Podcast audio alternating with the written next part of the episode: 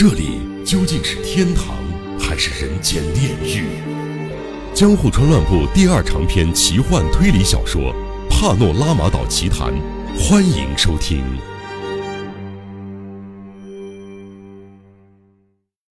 一路上，广介接受了形形色色的款待，他的旅行无疑满足了他的身心，但他心里却动不动就浮现千代的身影。夹杂着恐惧与思念的情绪，他那泪湿的睫毛散发出的魅力，紧紧攥住他的心，让他神魂颠倒。他悄悄回忆他皓腕柔软的触感，并化作每晚的梦境，这让他魂不守舍。千代是袁三郎的妻子，对于如今已成为袁三郎的广介来说，恣意的爱他是理所当然的事。而他当然也如此渴望着，但正因为这个愿望能够轻而易举的实现，这反倒让广介陷入无法自拔的痛苦中。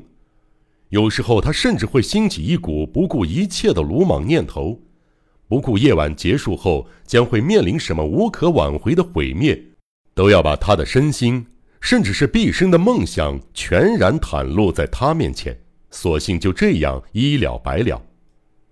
在他当初的计划中，从未料想到千代的魅力竟能这般蛊惑他的心。为预防万一，他打算让千代做名义上的妻子，由他选择，渐渐远离自己。尽管他的外貌和嗓音相似袁三郎，甚至能够蒙骗与袁三郎熟识的人们，但要在闺房中脱下这身乔装，卸除伪装，赤裸裸地将真面目。暴露在过世的袁三郎的妻子面前，无论如何都太欠考虑了。千代对袁三郎必定是了如指掌的，不论再小的习惯，身上再小的特征，都知道的一清二楚。一旦广介的身体上有任何与袁三郎不同的细节，他的假面具都会被当场拆穿，难保他的阴谋不会就此败露。不管千代有多迷人，你真能为他一人舍弃梦寐以求的伟大理想吗？如果你的梦想真能实现，等待你的可是一个更令人陶醉的世界。女人的魅力根本不及万分之一。喏，你只要再回味一下你平日在幻想中描绘的理想国，哪怕只有一小部分也可以。与之相较，两人间的俗世情爱，岂不是太微不足道了吗？不能因为眼前的这一点迷茫，就让你的辛苦功亏一篑。你的理想应该更为远大的，不是吗？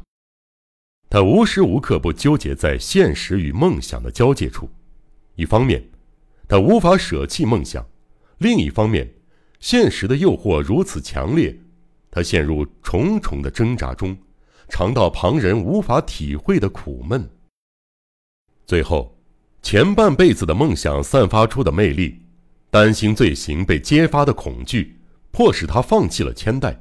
接下来，他全神贯注埋首于自己辉煌的事业中，仿佛只为了排遣悲伤，只为了把千代寂寞忧愁的表情从脑海中驱逐干净似的。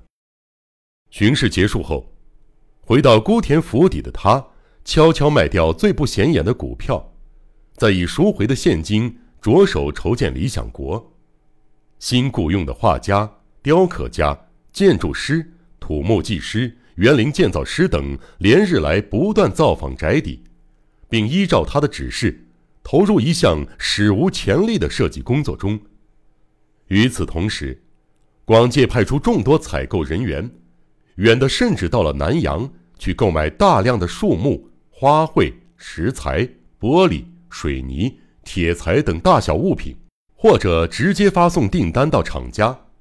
随着采购工作不断展开，众多工人、木匠、园丁等陆续从各地被召集过来，中间还包括少数的电工、潜水员、船工等。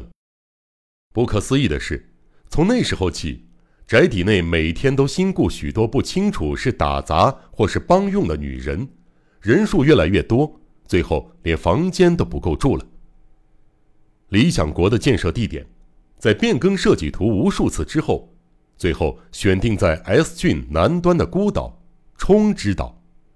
随着建设地点的确定，设计事务所也随即迁往冲之岛，并在最短时间内盖好一栋简陋的临时小屋。技师、工匠、土木工人，还有那些身份不明的女人，全迁到岛上了。不久，随着订购的各项材料陆续送达，岛上开始了引人注目的大工程。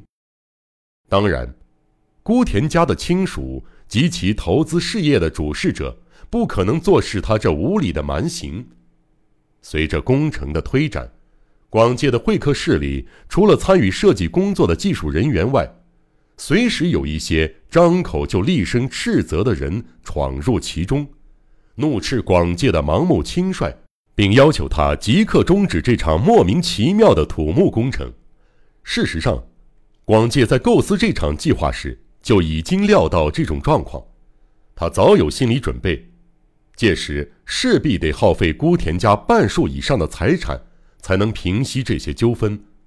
虽是亲人，但他们的社会地位都比孤田家低，财力相差也相当悬殊。在迫不得已的情况下，广介也能毫不惋惜地将巨额财富均分给他们。不费力地堵住他们的嘴。于是，战斗的一年就这么过去了。在这段时间里，广介尝尽无数辛酸，无数次冒出想抛弃事业的念头，但最终都又回心转意。他与妻子千代的关系终究走到了无可挽回的地步。凡此种种。为了尽快把故事最重要、最核心的部分呈现给读者，这部分笔者略过，请读者自行想象。总之，让广介在每一次危机前化险为夷的，都是孤田家累积的犹如天文数字般的金钱。金钱面前，没有不可能这三个字。